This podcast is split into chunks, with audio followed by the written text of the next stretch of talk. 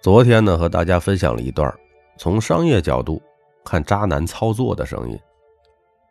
核心思路呢是，如果抛开道德不谈，渣男的操作套路和商业策略其实没有什么区别。同样的套路放在商场上就是枭雄，放在情场就是渣男。有很多朋友的这个反馈还挺踊跃的哈。表示渣男太垃圾了，啊，这个咖啡豆呢更新一下渣女版本，可以加大力度来抨击。啊，很多听众朋友们听起来挺老实的，怎么出口都那么渣男呢？像咖啡豆这种纯洁善良、内向、不善言辞的英俊男孩，完全听不懂。呃，我甚至怀疑自己被你们 PUA 了。那么，咖啡豆作为一个可爱又迷人的一个反派角色，我决定呢，也从商业的角度上来剖析一下渣女的行为。说个大前提哈，我们得抛开道德和感情这两个要素哈，因为一旦带上这两个要素，那就不叫渣女了。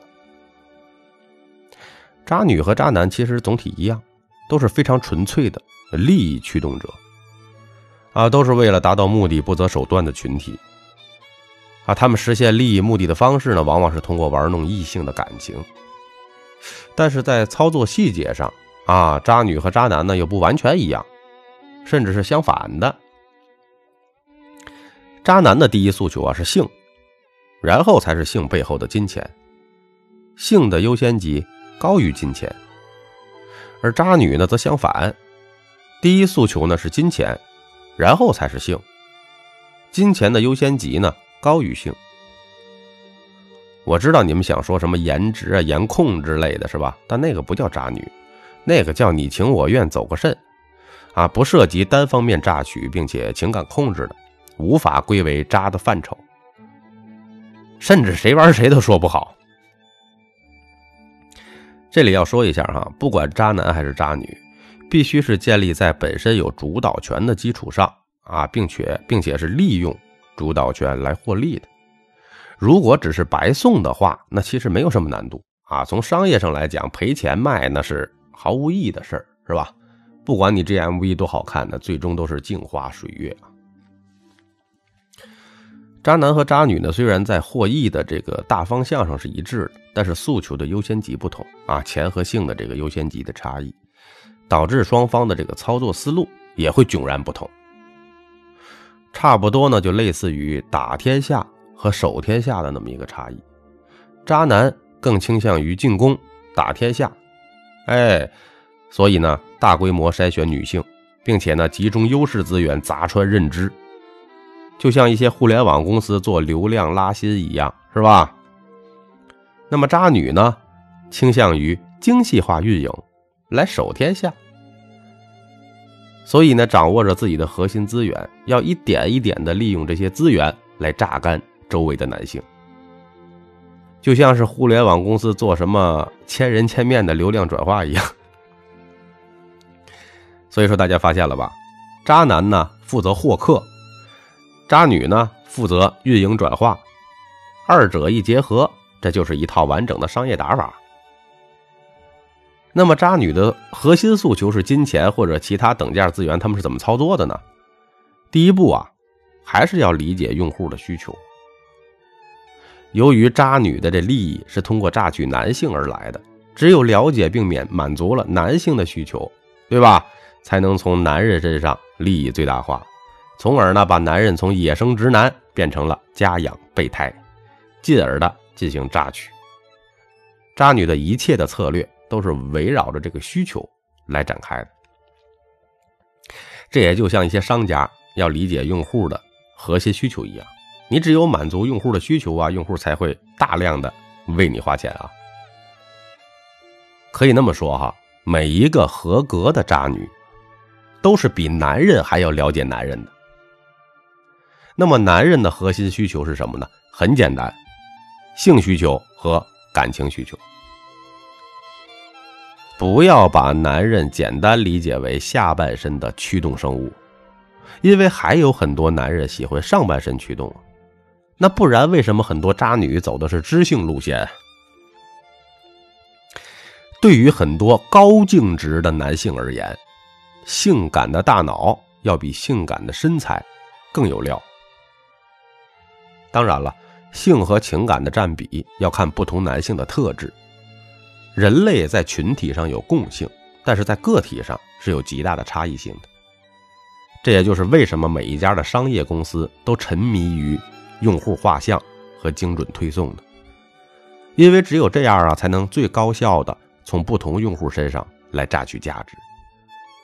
商业和感情都一样，能赢的那都是无情的。然后呢，当理解到用户的这个需求后，那么第二步呢，要做的就是哎，盘点一下自己有的资源，然后呢，调整自身的心态。切换到一种交易思维，去做一种资源置换。每一个合格的渣女，都是心里有 A、B、C 数的人。哎，他们清楚的知道自己的核心竞争力和魅力点在哪里，然后呢，针对自己的资源和特点，去针对性的磨练自己的人设。这其实就是渣女的核心竞争力。通过降低自己的耻辱度。和道德标准，让自己去迎合男人的某种需求，然后换回其他资源。正常的女孩啊，永远做不到这个。为什么做不到？因为正常的女孩子首先是一个有自尊、独立的人啊，她们不会去刻意想着交易的。那为什么渣女可以做的这么没底线呢？简单啊，因为他们考虑的不是处关系，不是过日子，而是资源交换啊。啊，他们眼中的关系就是交易，不存在感情的。他们付出就是要换回东西的，这就是交易思维啊。所以呢，其实就是投入产出比的问题，无非是做出某个决策能不能回本儿。比如说，我问大家，你买菜的时候会上升到价值观吗？对吧？这就是渣女的思维优势和行为优势。而正常的女孩子们肯定是做不到啊！为啥呀？每一个正经的女孩呢，都是有底线的呀。但问题来了，你说这双方打架，没底线的人更容易赢，对吧？这不就是常识吗？这跟商场上的战争是一样的，谁做法更下流，谁最后可能就会特别的上流。资本的原始积累本来就是血腥的。这句话大家都听烂了，但是有没有真的思考过呢？就是这个意思嘛。你像大多数正常的女孩子是奔着过日子去的，哎，不会去把自己呀和男孩的这个东西啊分得特别清。所以呢，考虑问题的时候呢，大多还是从自身角度出发。那这样呢，对于男性的吸引力，它普遍的不足。不不是女孩子喜欢新鲜感，男孩子更喜欢新鲜感。并且呢，男人的这个潜意识里边啊，还喜欢女孩子的温顺感啊。说到这儿了，又想说一句：男人都是大猪蹄子。最后呢，很多正经的女孩子啊，嚷嚷着我要做自己，然后呢，在和渣女的竞争中一败涂地。很多的女孩子连自己的男朋友都被人撬了，对吧？就是因为做自己这三个字有朋友问了：做自己难道不对吗？没什么不对的，但是呢，做自己也要看目的和应用场景。在交易场景中，主要的重点呢是交易对手的诉求，而并非你的个人感受。如果你的诉求是对方永远爱你，那么做自己这个策略那就是非常愚蠢的，因为对方凭什么去爱一个只考虑自己的人呢？对吧？这年头谁不会做自己呀？做自己一点难度、一点门槛都没有，而且你做自己了，对男的有什么正面反馈吗？除非是那种罕见的真爱呀，不然凭什么惯着你做自己呀？这男的他难道不想做他自己吗？所以啊，合理的感情啊是双方互相包容，而不是要求对方迁就。这年头，人人都想做自己。就在这个时候，此时此刻，渣女们的机会来了。哎，人家不需要考虑做自己这种东西，渣女反而是在利用男人也渴望做自己这件事情来诈骗。诈骗这件事儿啊，正因为一开始就想好割了韭菜就跑，所以呢，反而能在早期不计成本的投入。这就是人性的陷阱啊！不过咱有一说一哈，这套东西对男人真的很管用。为啥呀？因为这个社会上男人面临的竞争压力和社会的苛责过重了。比如说，同样一件事儿，你是女孩就没人责怪你；你要是个男人，可能就会有人嘲讽你，你是个废物，对吧？所以说呢，男人很多时候呢是不能做自己的，因为总是要为了赚钱啊。去做很多不能做自己的事儿啊，所以啊，很多男人啊，做自己这三个字的需求特别旺盛。假如你是个男人，两个女孩在你面前，一个女孩子抱着自己那一套不放，另一个女孩呢，看起来呢百依百顺，还特别理解人。大猪蹄子用屁股选，都知道会往哪个方向去蹭。对吧？因为人性都是会追逐利己的东西。女孩喜欢被被人哄，男孩更喜欢啊！我说的也很直接。所以呢，抓住用户的核心诉求去满足他，然后割韭菜。渣女们想得很清楚。情场如商场，商场如战场。在商业上，像这种自嗨，同样是一种大忌。一个成熟的企业，哈，千万不能从企业需求的角度来做决策。我不要你觉得，我只要我觉得，完喽，那就毁了。不是你觉得呀，而应该是用户需要什么你就提供什么，然后通过交换来从用户身上换回自己想要的东西。如果你不能让用户开心，用户凭什么让你开心呢？所以说啊，很多的品牌营销最忌讳的。就是自嗨，商业竞争中的这个大忌啊，就是用自己的想法去强加到用户身上，自己在那去脑补用户的需求，最终呢，你做出来的东西啊，看起来呀，满身的黑科技呀，但就是没人买单。这时候你还感叹做自己怎么就没有人爱呢？怎么自己设计的产品没人买呢？是不是这届消费者不行啊？很愚蠢。当你认清自己的特质啊，以及降低自身的下限，并且呢启动交易思维，黏住男人之后，最重要的就来了，那就是变现。商业上最重要的也是这一步，因为绝大多数情况下哈，大多数公司的这个用户流失率最高的一步就是付费这个环节。不管再怎么甜言蜜语谈钱，它就是伤感情的。这年头大家都很现实的，低端一点的渣女可能到了这一步就是撒娇要价了啊，老公我要这个，老公我要那个。再极端一点的，可能直接甩脸子闹脾气，用胁迫的手段来迫使男人们掏钱。确实哈，对于部分性格比较弱势或者精虫上脑的男人们而言，这个变现方法是简单粗暴的。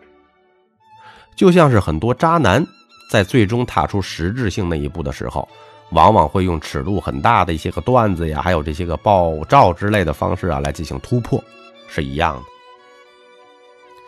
这种变现方法的优点就在于简单粗暴，哎，决策成本还低，对方的反馈呢还会很及时，可以快速变现或者是失去用户。在用户基数足够大的场景下，这个方法其实没有什么问题，快速筛选嘛，不给钱抓紧拉倒，对吧？比如很多骗子伪装成女性的身份骗红包，啊，很多傻小子们男的啊，真的是拼了命的往上扑，啊，这种方法是有效的，不是笨方法，但本质上还是苦力活呀，啊，并且有可能会激起部分男人的这个警觉与逆反，对吧？这其实呢，就跟一些个网页游戏上面一样，送你一堆装备，然后呢，简单粗暴让你充钱的玩法一样，确实有效果，但并没有把用户的价值榨取到最大，对吧？然后呢，这个更还有一些个，比如说各种擦边球的这个聊天小软件啊，骗男人掏钱就可以视频啊，然后就是各种掏钱，然后呢不给视频，直到用户反应过来被骗了。像这种刚才我举的那几个例子啊，属于花大力气广撒网捞小钱，走的是大卖场的模式，是有存在的价值的，但是呢，还是 low。高端的渣女，其实走的是高净值用户的奢侈品模式。他们的目标啊，主要是高净值的用户。这部分用户本身直接来硬的，就会有反效果。但是如果你运作得当了，那你榨取到的收益会是非常恐怖的。这种模式呢，就等同于奢侈品的运营思路。哎，不是上来就报价一锤子。而是什么呢？先给你呀灌输产品价值、核心理念、品牌故事。当你认同之后，你就会觉得你不是掏钱在买东西，而是在买自己的认同感。所以啊，高端的一些渣女们，往往能特别的能够抓住这个男人内心的那一份感情需求，然后呢，把这份感情来引诱到自己身上，把自己化身为男性的。情感寄托，有些男人饱经沧桑啊，那就给他青春恋爱的情感体验；有些男人特别单纯啊，那怎么办呢？那就给他大姐姐一样的感觉。类似的套路很多哈，这个就不是苦力活了，这是不折不扣的技术活，哎，甚至可以算名媛的范畴了。这么样操作的关键点在于哪儿呢？变现的时候，他们会让男人主动，而不是自己傻乎乎的主动提。可以呢，就是看到某个东西啊，不经意间提了一下；也可以呢，是用眼神啊或者动作来暗示一下。总之呢，就不是自己主动伸手要。甚至男人呢，在一开始主动提出给的时候呢，这些渣女们呢，还要欲拒还迎的拒绝，然后呢，用特别欣喜的态度。来让男人觉得自己的虚荣啊被满足了，哎，自己是被人需要的。像这种高级的渣女，本质上是贩卖男人那种无聊的虚荣心。虚荣是驱动人类掏钱的核心动力，在任何的商业模式下，只要你能满足用户的虚荣心，你就必然的可以在用户身上赚大钱。那不然，为什么马斯洛需求理论那个马斯洛把自我实现放到了金字塔尖呢？对吧？如果抛开奢侈品，放到互联网上，这其实啊就和很多直播平台，还有一些个网游的，对吧？炸土豪模式有点类似了。这些平台是怎么让土豪们掏出更多的钱的呀？本质上就是满足了土豪的虚荣心啊。他认为自己不是在花钱，而是在买回面子。不管是主播诱导土豪 PK，还是网游养了一堆机器人和水军呢，陪着土豪在那一起玩耍，本质上都一样，就是要激发这些人的危机感和虚荣心。所以呢，很多高端的渣女其实也会适当的给男人一种危机感，那就是什么呢？似乎还有别的男人啊，对他进行猛烈的攻势，而且出手还挺大方。这样呢，既能引发男性的领地意识，又能激发危机意识。最后呢，在消费后，似乎还买到了虚荣心啊，完美。这段声音录到这儿哈，其实已经接近尾声了。咖啡豆这张专辑啊，说了这么多的真相，我不知道还会不会有朋友。但是呢，我只是想说些真话而已。渣男看色，渣女图财，他们的共同特质就是利用情感来实施诈骗。他们可以通过对异性不同的调整关系亲疏程度，从而影响他们的决策。放在商业上，其实就是企业通过活动和成本设计来诱导用户的导向。不管是渣男还是渣女，本质上都是交易思维驱动行为。通过低底线的自我降维来对其他人进行降维打击。说人话哈，就是我不要脸，我尺度大，你怎么能斗得过我吧？但单纯的不要脸是无法成为渣男渣女的，啊，就像有的企业天天打嘴炮，但依然利润呢一塌糊涂。不管渣男还是渣女，还都是有些门槛的。渣男的门槛呢，在于女孩子们的警惕性。毕竟人类发展史这个两性关系中，哈，女孩多少还是有点吃亏的。很多女孩子的自我保护意识还是很强的。而渣女的门槛呢，在于男人的现实。社会竞争压力这么大，很多男的其实是非常现实的。不见兔子不撒鹰，不发生实质性内容，你什么都别想。啊，很多男人呢看的也都很通透，啊，有潜在渣的潜质。那大猪蹄子绝对是名不虚传的，所以呢，尽管很多人啊是渣男渣女，但这些人他们自己呢，其实呢也讨厌渣男和渣女。为什么呀？因为呀，正是渣男渣女太多了，这个社会太多了，你搞得整个市场乱套了，很多用户又都聪明了。套利的难度又增加了，什么意思呢？就是同行多了，把市场价格弄得乱七八糟的，我们怎么骗财骗色呀？这就像是一个成熟的信息透明的一个市场了，是很难割韭菜的呀。而且啊，一旦渣男和渣女遇上的时候，就会更刺激了，一方想要白嫖。一方想要骗钱，最终好好的商业行为变成了同行之间的业务交流。大家忙了一通之后，发现，哎，负负得正吧？这才是真正的绿色环保、零排放。咖啡豆在这里建议：渣男渣女，天长地久。咖啡豆录完这一段，估计没有什么朋友了。感谢。您的收听。